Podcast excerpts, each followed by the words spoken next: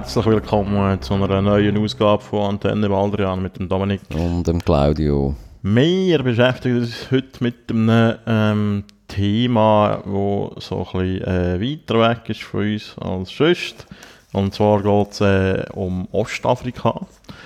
Genauer gesagt äh, um einen Konflikt zwischen Eritrea und Äthiopien, ähm, wo es ja Neuigkeiten gab in den letzten Wochen. Ähm, die beiden Länder sind ja ähm, seit Jahren verfeindet und haben jetzt äh, einen Friedensvertrag abgeschlossen. Und zwar ist der neue äthiopische Präsident Abiy Ahmed auf Asmara gereist, das ist die Hauptstadt von Eritrea, und hat dort den eritreischen Diktator Abiy getroffen. Und das war ein ziemlich historischer Moment. Gewesen. Ähm, eben, wie gesagt, wo die beiden Länder sich offiziell äh, seit, äh, glaube 1998 im Kriegszustand befinden.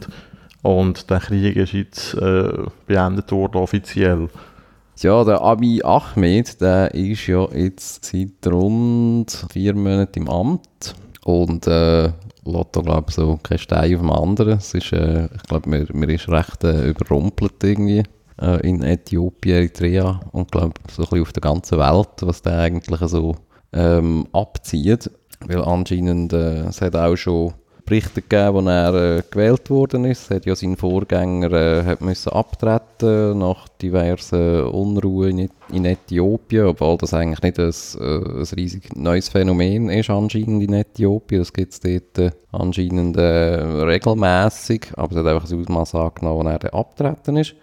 Und dann einmal eben der Abiy Ahmed als äh, so neuer Heilsbringer gewählt worden ist vielleicht noch zum Vorwegnehmen, als äh, Mitglied vom bevölkerungsstärksten Volk oder von der bevölkerungsstärksten Ethnie äh, in Äthiopien, was da so gewisse äh, so Hoffnungsschimmer gegeben hat. Aber ist auch sehr so mit Zurückhaltung eigentlich kommentiert worden, was, der, also was jetzt das genau für einen ist.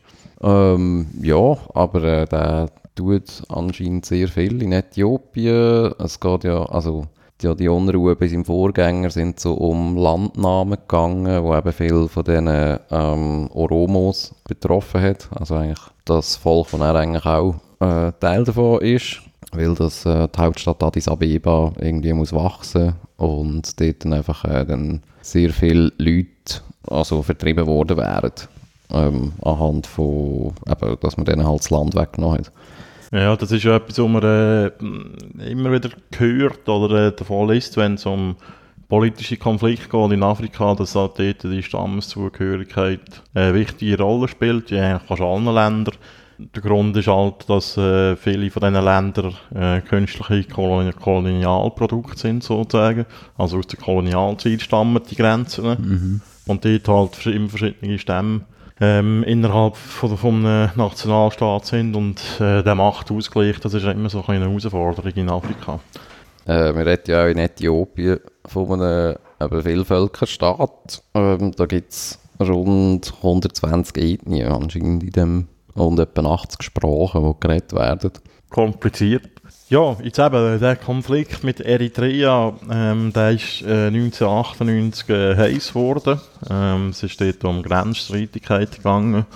Ähm, der Krieg hat etwa zwei Jahre gedauert, es hat etwa 80'000 Tote gegeben. Und ähm, wir hatten äh, äh, quasi einen Frieden geschlossen, das ist der sogenannte Frieden von Algier. In diesem Frieden war auch ein, Schiedsgerichtsurteil drin, gewesen, wo es um einen Grenzort gegangen ist, äh, Badme heisst der, das ist ein Nest mit anderthalbtausend Einwohnern. Und das ist von dem Schiedsgericht äh, ähm, Eritrea zugesprochen worden. Und, aber Äthiopien hat das nicht ähm, akzeptiert und hat das äh, bis jetzt besetzt gehabt, Ort. Und also das ist jetzt revidiert worden von dem neuen äthiopischen äh, Premierminister. Und das ist auch etwas, was äh, sehr umstritten ist, glaube ich, innerhalb von Äthiopien. Also der Ort aufgeht, was äh, uns so vom Schiff aus ein bisschen schwer nachvollziehbar ist, äh, wenn man Bilder sieht von dem Ort und wenn man denkt, es hat irgendwie äh, 1500 Einwohner, aber das ist wahrscheinlich mehr so eine symbolische Frage. Also halt emotional. Genau. Und eben, seit äh, eben Äthiopien hat äh, den Frieden sozusagen nicht akzeptiert, ähm, hat den nicht umsetzen und eben seitdem sind die beiden Länder eigentlich im Kriegszustand gewesen. Ähm, äh, ist es ja nicht so, dass die beiden Länder erst äh, irgendwie miteinander zugehören, sondern die haben eine Geschichte, ähm, die sehr eng miteinander verbunden ist eigentlich. Also Eritrea war eigentlich eine italienische Kolonie, gewesen, die 1890 gegründet worden ist. Es ist so dort, das ist halt so ein die Hochzeit von der, vom Imperialismus, also von der Kolonialisierung von vor allem Afrika, aber auch Asien.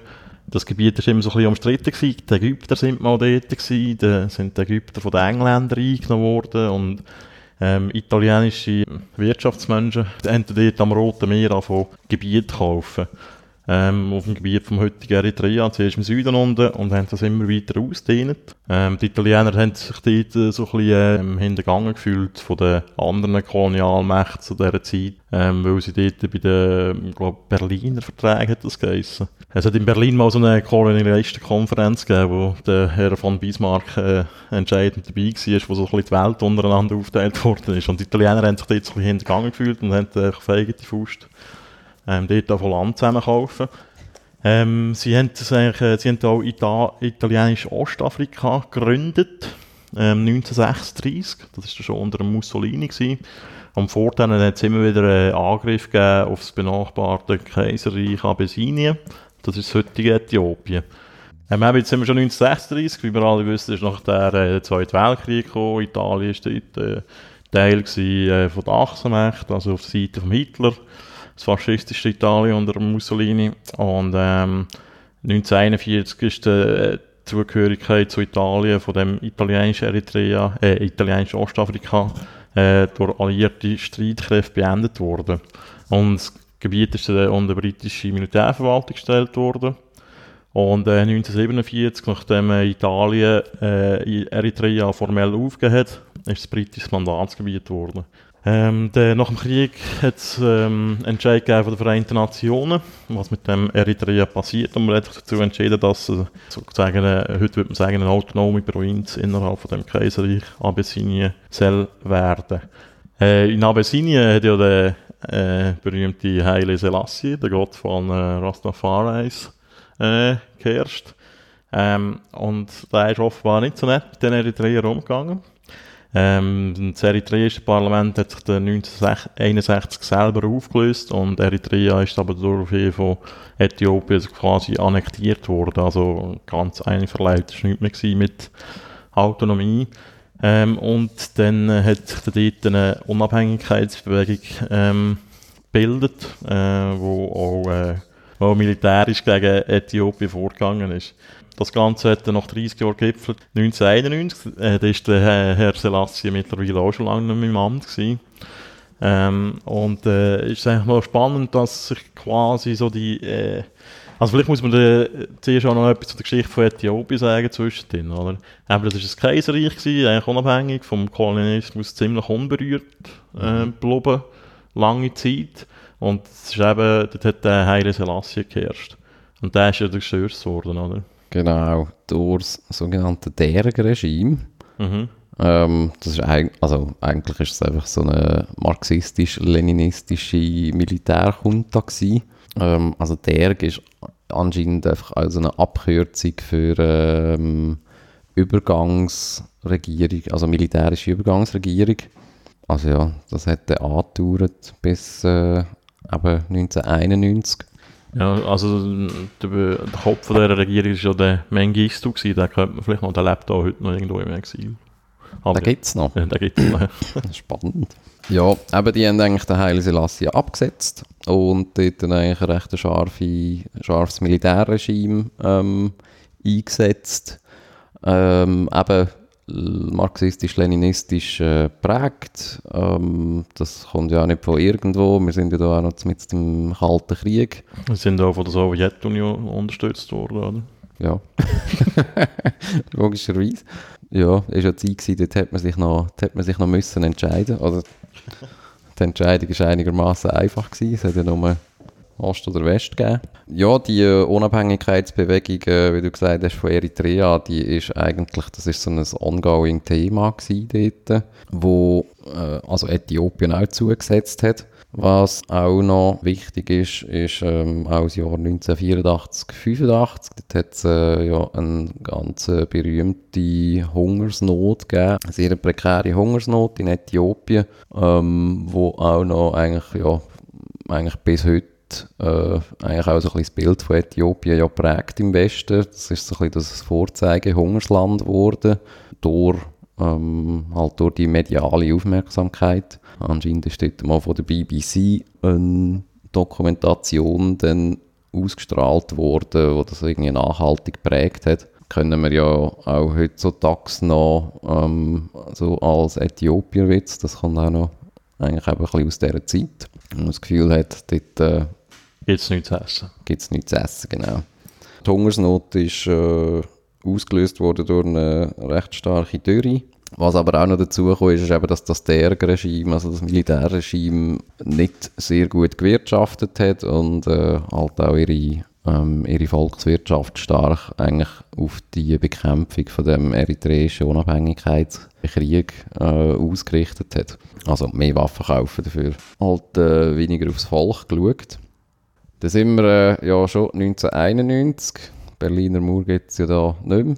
Die Sowjetunion liegt im Sterben. Die Sowjetunion gibt es auch nicht mehr. Ähm, und ja, passend wird dann eigentlich auch das DERG-Regime 1991 gestürzt. Mhm. Und das ist ja spannend daran, dass dort eben ähm, auf der einen Seite die Eritreische Volksbefreiungsfront beteiligt war, aber äh, die hat zusammengekämpft mit verschiedenen äthiopischen Rebellengruppen und die haben eben das äh, Mengistu-Regime äh, gestürzt. Und dann hat, hat sich dann auch die komische Koalition gebildet, oder, in Äthiopien. Ja, genau. Die äh, sogenannte, oder die abkürzte EPRDF.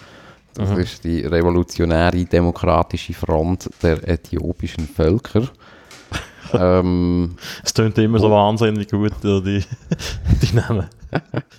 ja. Also ein sicher spannender, sehr spannender Aspekt ist, äh, wo an der Macht ist, an der absoluten Macht, seit eben dem 1991. Mhm. Also, und auch immer noch. Also der Heiland Abiy Ahmed, der jetzt äh, da Präsident ist von, von Äthiopien, der kommt äh, eigentlich genau auch aus dem Kuchen. Und eben die, die Demo revolutionär-demokratische Front, das ist eigentlich so ein Potpourri aus äh, vor allem vier grossen Parteien. Zum einen von der OPTO, also von der Demokratischen Organisation des Oromo-Volkes. Das ist eben eigentlich so dann halt die Partei von den Oromos, wo der Abiy ähm, abstammt. Dann äh, die nationaldemokratische Bewegung der Amharen, das ist äh, eigentlich die zweitgrößte Bevölkerungsgruppe in Äthiopien, die Amharen. Amharisch ist auch äh, die offizielle Amtssprache ja, auf Bundesebene. Das ist ja, da kommen wir ja vielleicht auch noch dazu, da der komische Ethnoföderalismus, den sie ja haben. Ähm, dann die Demokratische Front der südäthiopischen Völker und die Volksbefreiungsfront von Tigre. Ähm, Tigre, das ist ja vielleicht irgendwie bei dem Konflikt mit äh, Eritrea auch noch spannend. Tigre ist eigentlich so dass, äh, eine nordäthiopische Region, wo eben an Eritrea grenzt. Also es gibt auch ein Volk, äh, wo Tigre heißt und es gibt, das ist jetzt ein bisschen verwirrend, es gibt in, in Eritrea gibt es auch noch ein Volk, wo Tigre heißt, mit E geschrieben und nicht Tigre mit AY. Und die sind da, also die sind sprachlich sehr verwandt aber sie sind nicht zu verwechseln miteinander. Okay. Das sind zwei verschiedene Völker anscheinend.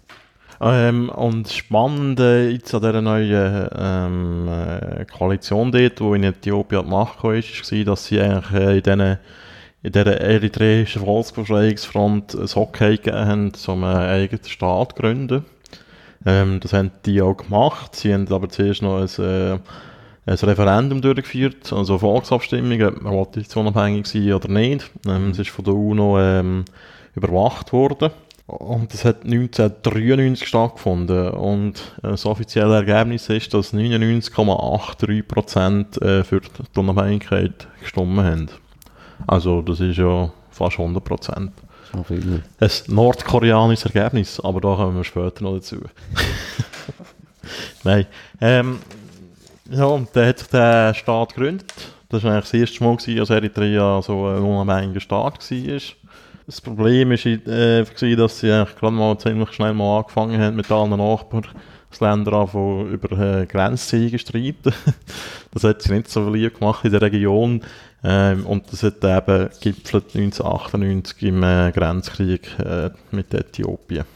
Ja, vielleicht äh, eine wichtige Figur ist in dem Zusammenhang äh, der Isaias Afewerki. Der ist äh, bis heute noch der Präsident oder der Diktator von Eritrea.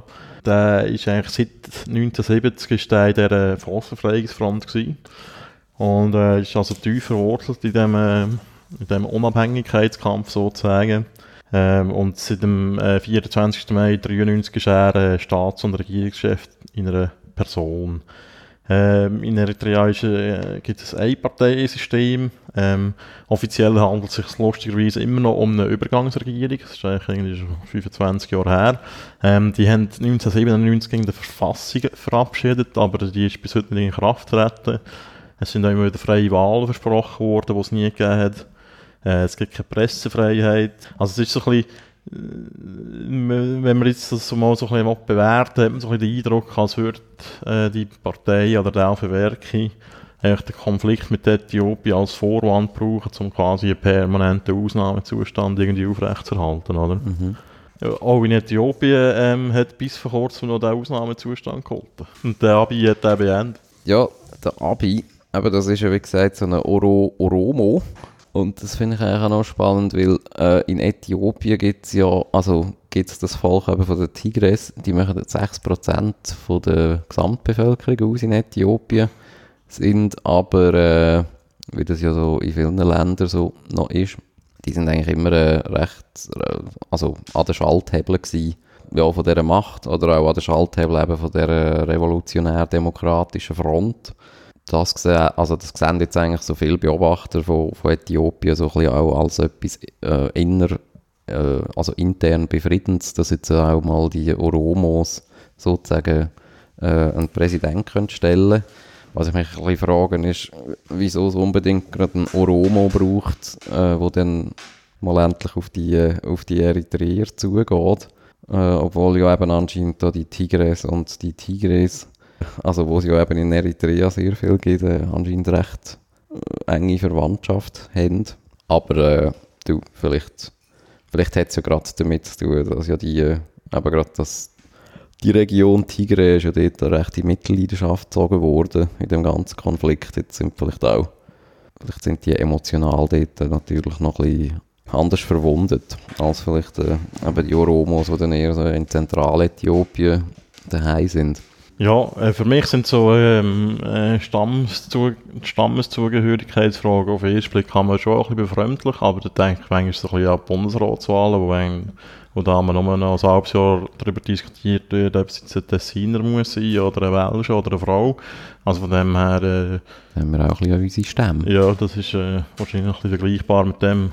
Aber eben, äh, also das ist etwas, was ich eigentlich immer noch fragen, eben, was das denn inwiefern das dann eigentlich viel wird verändern. Also ich meine, aber der hat jetzt einfach mal irgendwie vier Monate Gestaltungszeit gehabt, also schon mal mhm. sagen, Grosses erreicht. Das ist ja nicht, nicht schlecht. Äh, kannst du mal sozusagen über den Schatten springen und eben irgendwie da die anderthalbtausend Schneuz vielleicht auf Eritrea geben.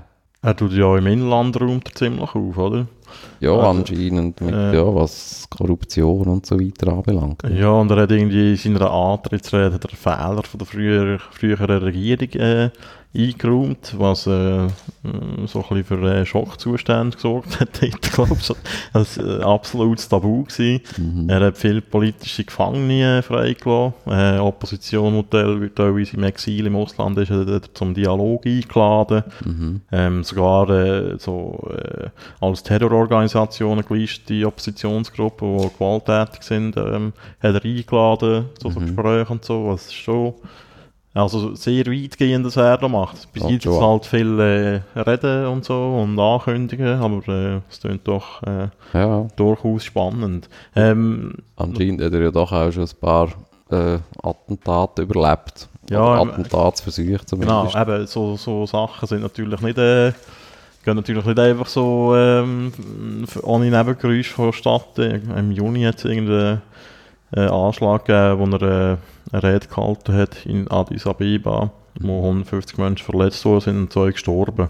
Ähm, was auch noch ein bisschen spannend ist, er hat eine Kabinettsumbildung vorgenommen im Mai und er hat so ein paar äh, alte Campen von dem äh, der IPRDF-Koalition, die dort seit äh, Jahren, wenn nicht Jahrzehnten dabei sind, hat er dort äh, ausgewechselt. Mhm. Also der schafft sich auch gerade ein bisschen fein, da habe ich das Gefühl. Ja, ich frage mich auch, also weißt wie viel Kompetenz da, also wie viel Kompetenz äh, so einer dann eigentlich auch sich kann erarbeiten. Also der Vorgänger, bei dem ist ja eben häufig äh, gesagt worden, dass der eigentlich mehr so eine Art Marionettenpräsident war, also dass der einfach so ja, vorausgeschoben worden ist und eigentlich dann eben so eine Art äh, Regierungsarbeit oder sozusagen die Entscheidungen halt eben in dem, in dem ganzen äh, EPRDF-Sumpf ähm, halt gemacht worden sind. Das finde ich eigentlich vor allem noch erstaunlich, ja? also dass so etwas überhaupt möglich ist. Also ich habe auch mal, jetzt auch anscheinend ist da die EPRDF, die, die sind äh, brutal strukturiert. Also ich meine, das ist ein riesen, ein riesen Netz, wo, wo die wirklich landesweit bis auf kommunale Ebene, anscheinend auch äh, bis auf Betriebsebene, also die haben auch so ähm, also ich stelle mir das also so vor wie so ein Parteibüro in Betrieben, also so à la, ja, so wie so etwas Gewerkschaftliches. Also dass die eigentlich sogar eben so Parteiorganisationen in, auf Betriebsebene auch haben, also nicht nur auf kommunaler Ebene. Also ich meine, das, ich glaube, das ganze Land ist einfach so völlig äh, durchtrieben von dem ganzen Parteiallianz-Ding. Mhm. Ja, aber die sind ja fast 30 Jahre an der Macht, oder? Die, Mhm. Ohne äh, abgelöst worden zu sein. Ja, also ich stelle mir das so, klar eben Eritrea, dort, äh, das ist halt irgendwie wie so eine klare Diktatur, Mhm. aber äh, ich finde, wenn man sich eigentlich eben so das Äthiopien irgendwie seit 1971 anschaut, äh, also es kommt, also es kommt mir irgendwie auch vor wie irgendein DDR. Ja, ja. Ähm, das habe ich auch noch gelesen. Es hat aber seitdem keinen friedlichen Machtwechsel mehr gegeben, oder? Mhm. Also seit dem Sturz vom, vom Haile Selassie. Mhm. Es ist eigentlich nie jemand abgelöst worden, eine Wahl oder so. Ja, und dort, also dort finde ich das einfach noch eine krasse Entwicklung. Ich meine, das ist ja so, als würde, ja, als hätte irgendwie der Honecker irgendwie in den besten Zeiten einfach irgendwie mal das Gefühl gehabt, weiss doch auch nicht was. Jure Mauer braucht es nicht mehr. Oder, äh, Ja. Oder wenn der Kim jetzt würde irgendwie sein Land auftun, ja. Gren- Also das Internet einführen in Nordkorea. das Internet mal auftun. das Internet mal auftun. genau. Ja, ähm, im August findet offenbar ein Parteitag statt. Ja, also von dieser äh, Koalition, ich weiß schon nicht, wie sie heisst. I, I, I, I, EP, EPRDF. von dieser EPRDF. Und ich glaube, dort geht es äh, darum, dass er so seine Macht kann festigen kann. Mhm. Weil eben, er hat eben, wie schon gesagt, viele alte Kader quasi vor den Kopf gestoßen. Und ob die äh, sich eigentlich so kampflos lassen, zurückdrängen lassen, das ist so ein bisschen fraglich. Er hat auch, äh, glaube ich, wirtschaftlich viel vor. Ähm, also, wenn man jetzt mal die Lage anschaut von dem Äthiopien und von dem Eritrea, die sind äh, gerade vis-à-vis von äh, Saudi-Arabien und Jemen. Also, und auch von all diesen Golfstaaten. Ähm, und offenbar haben die dort äh, schon Geld akquiriert, jetzt die neue Regierung. Irgendwie aus den Emiraten. Die haben ihnen 3 Milliarden Dollar versprochen. Und äh, das wird so ein bisschen auch in, in, im Land selber offenbar so als politischer Erfolg angeschaut. Die Frage ist jetzt halt eigentlich, äh, wie nachhaltig die Veränderung ist, oder? Das ist noch schwierig zu sagen. Also vor allem auch, also eben Veränderungen hat es ja schon manchmal gegeben, eben wie Eritrea zum Beispiel, könnte man ja auch noch aus, eben gerade aus dem Unabhängigkeitskrieg, das ist ja auch mal so eine, so eine Sehnsuchtsort gewesen, irgendwie da im Westen, ähm, eben die grosse Unabhängigkeitsbewegung, die man unterstützt hat und äh, da wird ein ganzes neues Land und eine ganz neue Gesellschaft irgendwie äh, entwickelt. Das hat ja dort am Anfang auch so noch ganz, ganz frei ausgesehen und äh, Ja, ja, so basisdemokratisch und weiss doch auch nicht was alles. so hat man auch mal über Gaddafi geredet. Es übrigens. geht ja auch halt sehr schnell hinten raus. Mhm. Oder in Tansania gibt es auch zum Beispiel jetzt einen neuen Präsident, der Bulldozer, Der Bulldozer. sein Übernahme. ähm, Sympathisch.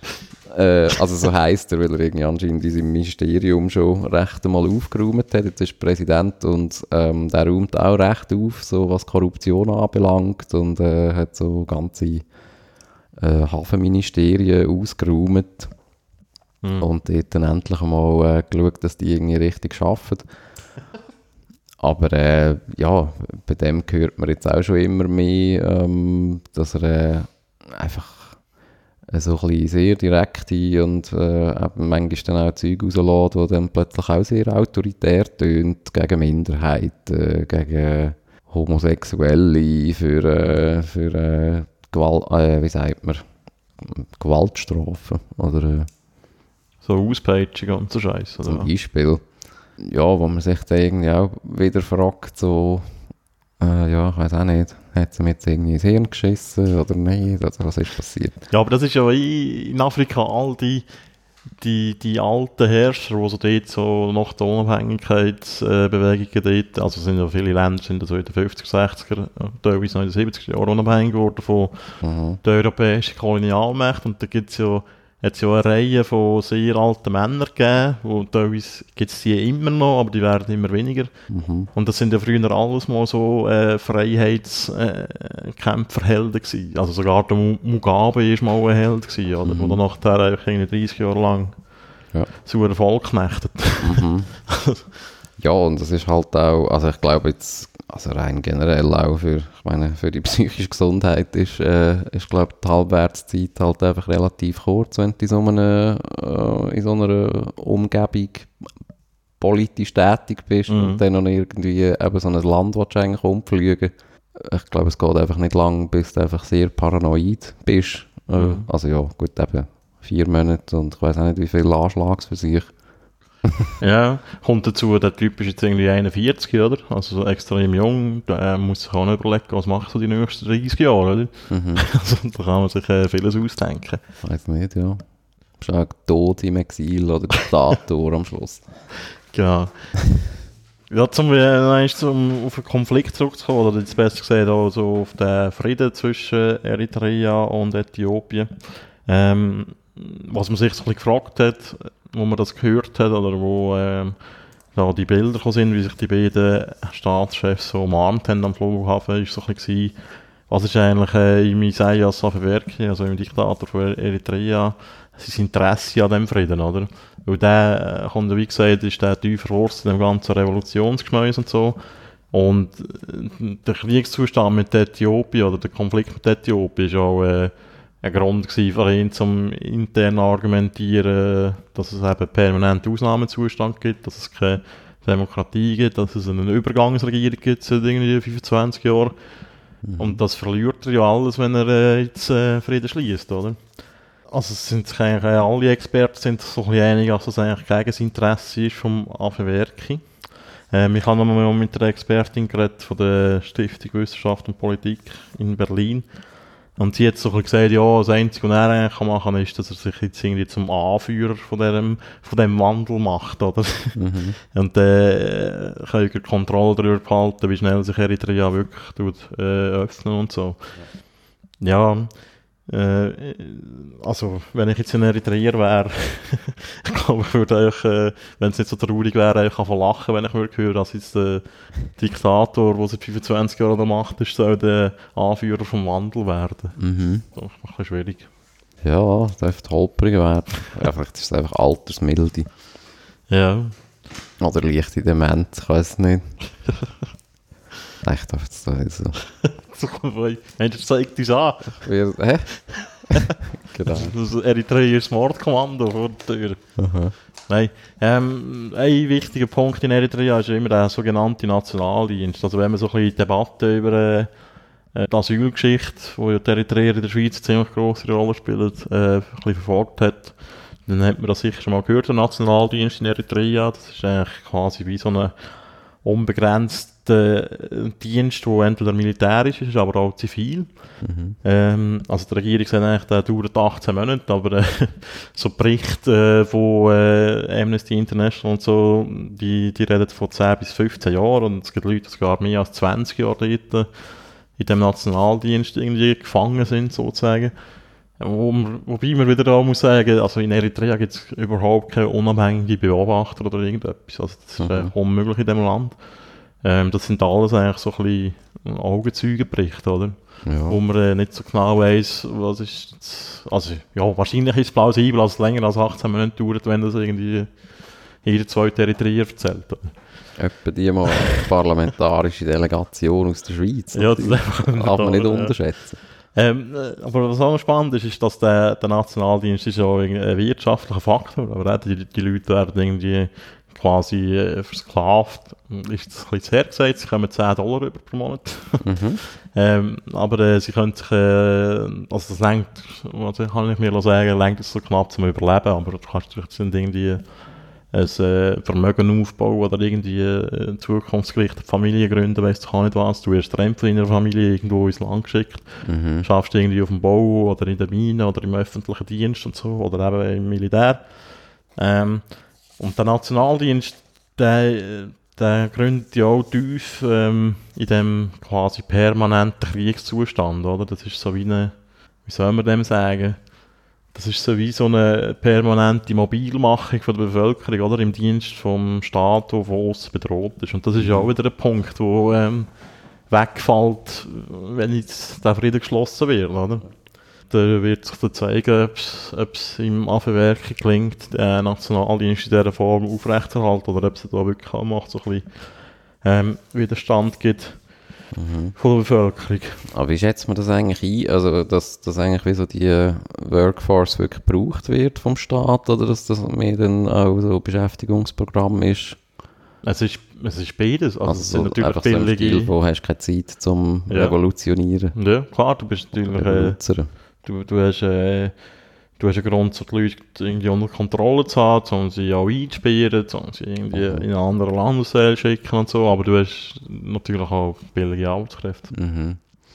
Ja, jetzt ist ja eben in der Schweiz, ähm, also es gibt ja einige, ich weiß gar nicht, wie viele Eritreer eigentlich in der Schweiz sind momentan. Etwa 25'000. Aber äh, genug Also viele, um dass, dass sie sichtbar sind, dass sie, äh, Mhm. ja, Also ist die grösste äh, Bevölkerungsgruppe aus Mhm. Afrika in der Schweiz. ja, Mit Abstand.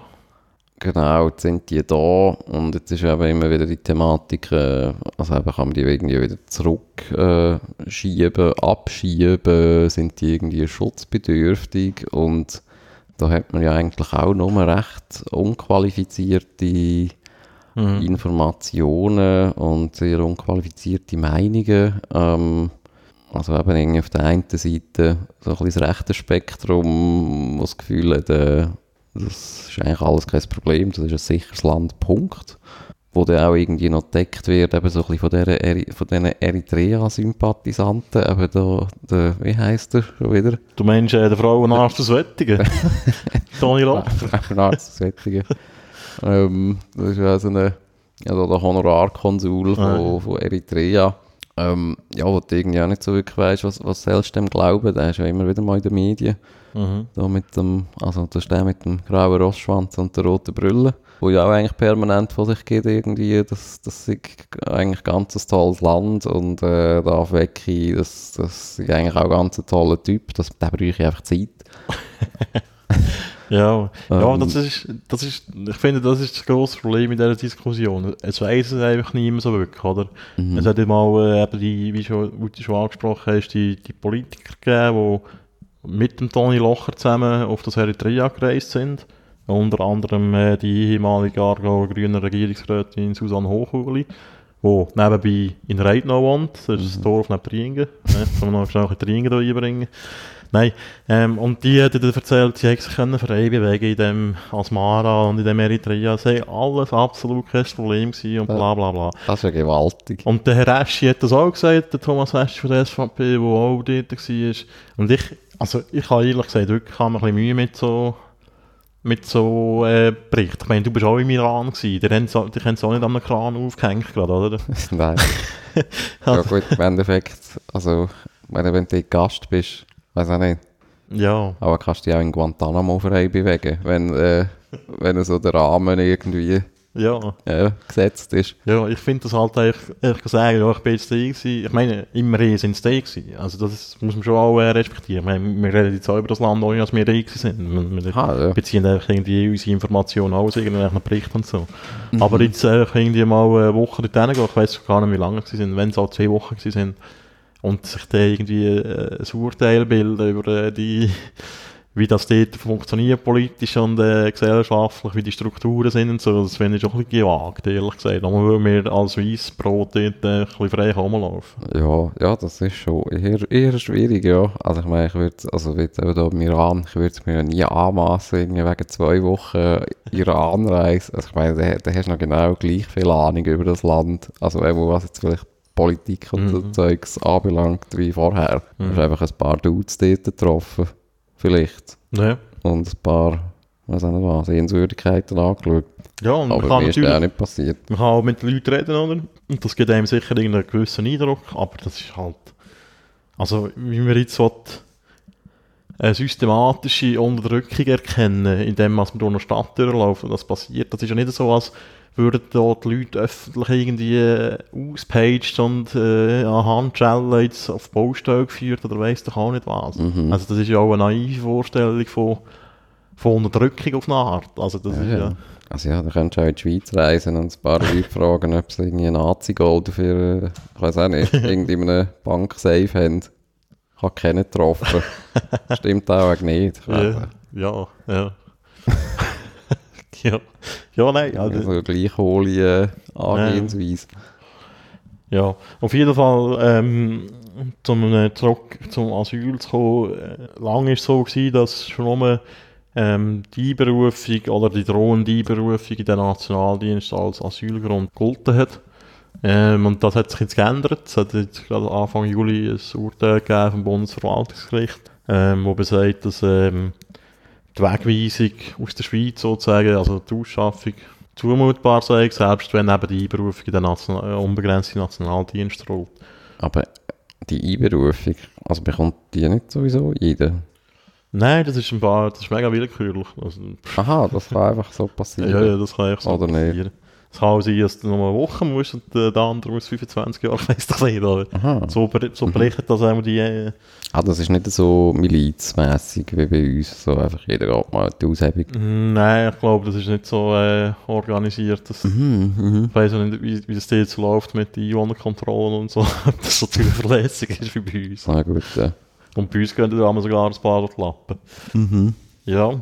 Ja, und eben der Dani Locher, der ist irgendwie als junger Bursch, ist der, äh, hat der so zum harten Kern von Zürcher Drittweltaktivisten gehört. Mhm. Ähm, und die haben sich äh, äh, begeistert für die eritreischen Guerilla-Kämpfer. Er ist wirklich irgendwie so mit, er hat ein schweizerisches Unterstützungskomitee für Eritrea gegründet und ist ähm, 1977 das erste Mal gereist und später hat er dann, ähm, ist er mit zwei äh, Lastwagen dort hingegangen zu den Guerillas und hat äh, Guerilleros und hat denen Güter gebracht, was auch immer. Kalaschnikows. Das wollte ich jetzt eben nicht unterstellen. ähm, nein, wahrscheinlich auch Essen und so, Kleider, ich weiß auch nicht was. Ähm, auf jeden Fall ist das so ein bisschen, ich habe da das, das äh, interessantes Porträt gelesen in der NZZ. Er sagt jetzt so, dass für ihn der Alpha Werki äh, sei ein Vorbild gewesen sei und so, so quasi ein afrikanischer Che Guevara. und ja, Ja. und also der Eindruck halt offenbar bis heute noch. Also er ist ja Mhm. wirklich, äh, also du kommst eigentlich nicht um ihn herum, wenn du, also wenn du willst, dann reisen kommst du glaube ich nicht um ihn herum, weil du kannst nicht einfach so nach Eritrea reisen. Also die Politiker, die, die sind alle über den Locher dort hingegangen. Mhm. Und äh, selbst wenn du eine Auskunft willst über Eritrea, kommst du kaum um ihn herum. Und er ist ziemlich eine äh, problematische Auskunftsperson. Also äh, er eben so eine enge Verbindung hat zu der Regierung. Ja. Also Äh. ich könnte jetzt nicht einfach auf Asmara, Asmara, oder? Ich glaube, das ist nicht so einfach, nein. Mhm. Schade. Wärst du gerne gegangen, oder was? Ja, da gibt es anscheinend spannende äh, italienische Architektur. so italienische, Faschistische, oder was? italienischer Modernismus. Äh, ja, das Mhm. ist schön. Ja. Das ist wirklich schön. Das ist leider schön, ja. Das ist leider schön. Ja, aber äh, pff, gut, ich meine, das ist ja irgendwie, eigentlich ist ja das immer das Problem, aber gerade wenn es um Migration geht, meistens halt so von, von der Informationsbasis einfach halt eben so recht unqualifiziert. Wobei, gut, nein, bei anderen Ländern kannst du es- kannst du es vielleicht noch eher äh, also einschätzen, Ja, oder wenn es dann halt tatsächlich irgendwie Krieg Aber ist. kannst du eigentlich sagen, Äh, in und nicht einfach ist irgendein Krieg, oder? Regime. Ja, ja, dort ist es äh, Ja, ja. dort ist auch einfacher einzuschätzen. Und ich glaube, auch bei Nordkorea würde es niemand abstreiten, obwohl es auch dort, äh, Aber- in dort gibt es auch keine NGOs, also, das Mhm. muss man auch mal ehrlich gesagt sagen. Da gibt es auch die Horrorberichte von äh, Arbeitslager und so, die ja wirklich äh, extrem brutal müssen sein, wenn man einen Bericht von Leuten hört, die sagen, sie seien dort eingesperrt gewesen, aber das ist unüberprüfbar. Keine Mhm. Chance, das zu überprüfen. Ja. Da- Eben, da, gibt es ja auch wieder die Argumentation, ähm, äh, also das kannst du natürlich immer bringen, oder? Dass dann, also das sozusagen wie all die Eritreer, die lügen halt einfach, die hier ankommen. Die wollen also, also, hinkommen, die wollen ja unser Geld. ja, die wollen ja eigentlich einfach hier hinkommen. Ähm, also was, äh, also jetzt rein, rein von der Taktik, ja, würde ich auch, auch ein bisschen übertreiben. Jetzt so vom rein so, ist ja ein zielorientiertes äh, Verhalten. Kommst du nicht da hin und sagst, hey, ja, so schlimm ist es auch wieder nicht. So, Ah, ja, ist zwar scheiße, aber naja, nee. ich könnte jetzt auch wieder zurück, aber ich würde lieber gerne da bleiben natürlich. Mhm. Ja, Ja, du, ich. Aber das, ja, man kommt dann halt irgendwie dort wieso nicht weiter. Aber in dieser Diskussion. Ja, also ich meine, Also, wie schlimm ist es und was heißt denn schlimm und Also was man kann sagen ist natürlich, es ist äh, keine Demokratie, es gibt kein Parlament, es gibt keine unabhängige Justiz.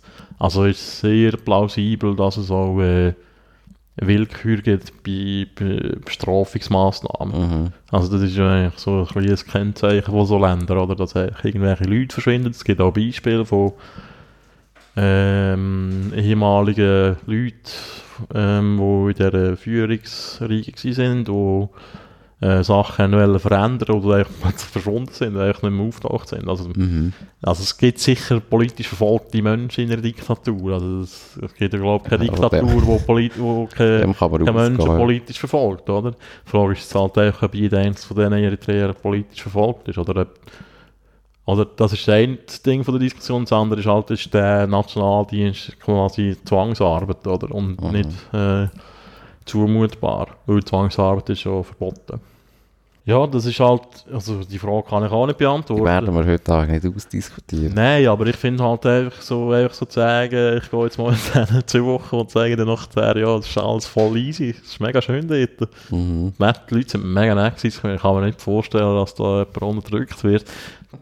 So haben sie es ja natürlich nicht gesagt, das muss man auch fairerweise sagen, aber ja, ich finde es gleich schwierig, ehrlich gesagt. Mhm. Also eben, es ist ja, es ist ja die Hoffnung auch für die Eritreer, dass es jetzt äh, gewisse Öffnung vom Land gibt, dass sich äh, die Menschenrechtssituation verbessert wird, dass sich äh, auch die wirtschaftliche Lage verbessert durch eine Öffnung. Ähm, ja, aber ich glaube, so schnell geht das nicht, dass man kann sagen, all die Eritreer, die jetzt da sind, die kann man jetzt äh, zurück auf Asmara fliegen. Das wird nicht passieren. Und was passiert echt mit unserem lieben Abi? Abi! Abi? Habib! Habibi! Hey, äh, was wird passiert? Weiss die Welt. Ich glaube, der wird so in 30 Jahren bekannt sein als der blutigste Diktator von Afrika. Ja, wäre gut möglich. Meinst du, er wird mal noch... Gibt es mal eine Abi Ahmed-Statue, eventuell? ja, Grosse, grosse Heilsbringer. grosse Führer. Aha, so, ja. Im negativen Sinne. Nein, es ist. Äh, Wer weiß. also, ich, ich Bis jetzt tönt er recht äh, so bei Sinnen, oder? Also, Ja, ja. er er tönt nach einem ganz vernünftigen Typ. Ich sag's noch einmal, der Gaddafi, der, der hat die Bücher geschrieben, als junger Mann. Nein, das muss man ja nicht gerade immer alles unterstellen. Ich, ich muss ehrlich gesagt sagen, ich habe nicht so wahnsinnig viel von Afrika Ahnung. Aber ja, also ich, ich finde, bis, bevor wir jetzt da irgendwie den Obama ausruft von Äthiopien oder weiss ich auch nicht was. Das ist zwar auch ein blöder Begriff. He? Und Obama ist auch nicht echt so gut gewesen. Hm. Ähm, hey, bevor wir Ja. jetzt irgendwie zum Heilsbringer erklären, Gleich wieder Friedensnobelpreis zum, Ja, äh, das zum Vergeben. ja, Trump kommt nicht über, oder? Ist ja völlig klar. Nein, ähm, ich finde, man sollte eigentlich noch ein bisschen abwarten und das auch irgendwie so ein bisschen Mhm. bei aller Hoffnung und bei allem, äh, bei allen Vorschusslorbeeren und bei aller Bewunderung das auch so ein bisschen skeptisch auch betrachten. Mhm. Oder bist du völlig begeistert? Hast du schon das T-Shirt gekauft? Ich bin total äh, euphorisch. Als Flugticket schon gut. Ja. Ja, Mhm. nein, aber wie schätzt du das ein? Was vor allem mit Äthiopien passiert Ja. oder so. Es ist eigentlich auch ein wichtiger Land, muss man sagen. Das sind irgendwie über 100 Millionen Einwohner, oder? Mhm. Ich, es ist irgendwie noch schwierig zu sagen. Ich habe immer irgendwie das Gefühl, dass. Also, ich glaube jetzt, der Event, also, ja, wird Äthiopien sicher äh, verändern, wird vielleicht auch, möglicherweise Äthiopien vielleicht auch mehr bringen jetzt noch als Eritrea. Da, ich glaube, das ist ja schon auch, ähm, gerade auch wirtschaftlich und in den Aussenbeziehungen zu anderen Ländern äh, schon auch immer ein Thema gewesen, natürlich. Ähm, also der Kriegszustand mit Eritrea, sicher nicht förderlich. Aber ja, ich meine, wie viel das der wird ausmachen oder wie viel das wird verändern. Ich meine, Äthiopien gilt ja jetzt schon irgendwie, glaube ich, seit, ich weiß auch nicht, fünf oder zehn Jahren gilt ja das äh, als, als der, das Boomland irgendwie von, von Afrika mit permanenten irgendwie 10% äh, ähm, Wachstumsrat. Wirtschaftswachstumsrate wird anscheinend einfach immer noch alles gefressen von der, vom Bevölkerungswachstum auch. Von dem her, meine, who knows. Mhm. Die Frage ist noch so ein bisschen, das, das gibt es ja auch, aber es, gibt, äh, es hat also die Theorie gegeben mit denen, wegen diesen Unruhen, die wir anfangs irgendwie da mal Mhm. besprochen haben, eben wegen diesen Landnamen um Addis Abeba herum, ähm, ist das wieder gekommen, eben, dass, dass eigentlich die ganze Struktur von Äthiopien eigentlich nicht, äh, nicht sehr geschickt aufgebaut ist, eben, dass das eigentlich alles so ethnisch äh, separierte, also eine Art föderalistisch äh, geordnet ist. Wieso ist es nicht geschickt? Also man argumentiert, dass das eigentlich wie so ein bisschen die, die ethnische ähm, Der Ethnonationalismus. ja, jetzt kommt es da, ja. Der Ethnonationalismus führt. ähm, ja, also so ein bisschen das, ja, das Also- Problem, das man ja eigentlich immer hat, oder? Zuerst, also zuerst der Stamm und nachher dann das Land. mhm.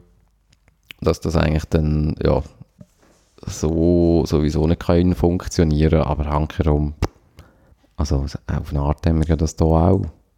Wir haben ja auch vier verschiedene Sprachen und äh, irgendwie, ich weiß auch nicht, die Rätoromanen sind ja auch irgendwie in einem Kanton und, und die Tessiner, die Italienisch reden, sind auch in einem Kanton. Äh. Also es ist ja schon irgendwie zu handeln, aber auch wird es eben wird es wieder irgendwie die Wirtschaft dann regeln, ob Eben. das äh, ein Erfolg Es ist einfacher, äh, so etwas zu handeln, wenn du wird oder nicht. eine von der äh, wettbewerbsfähigsten Volkswirtschaften der Welt hast. das ist natürlich, äh, ja. Ja, das ist schon so, ja. Also wie bei uns eben irgendwie die Diskussionen, eben, welchen Regionen geht es besser und welchen schlechter und wo du die Politik mehr äh, Gewicht drauflegen, äh, gerade irgendwie was so Deutschschweizer äh, Mittelland anbelangt. Die Diskussionen, die finden äh, in den Regionen von diesen Sprach, also in diesen Sprachregionen auch immer der an, wenn es wirtschaftlich Mhm. nicht, nicht mega prompt. Also das, Mhm. Das ist halt einfach so. Ja, Bill Clinton hat recht gehabt. It's the economy stupid. Ja, dann würde ich meinen, wir haben äh, Ostafrika abschließend erörtert. Würde ich auch meinen. Nein, wir, wir sind gespannt, was aus, aus dem Eritrea wird. Ja, Und aus dem Äthiopien natürlich. ja. Ja. Was machen wir nächste Woche? Ist nächste Woche eigentlich schon wieder, gehen wir schon wieder in die Vergangenheit. Ja, es wäre nachher. ist, ist schon nachher.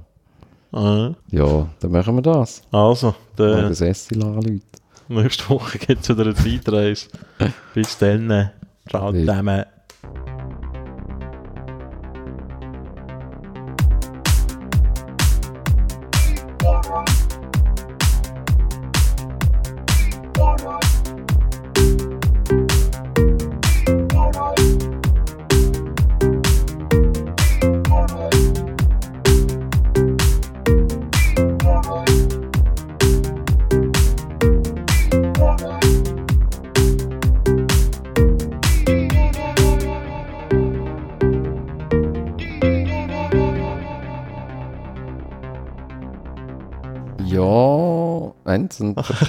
Vertrag... das bin wir jetzt gerade auch nicht. Uff, bringst du uns wieder in die Bredouille, du.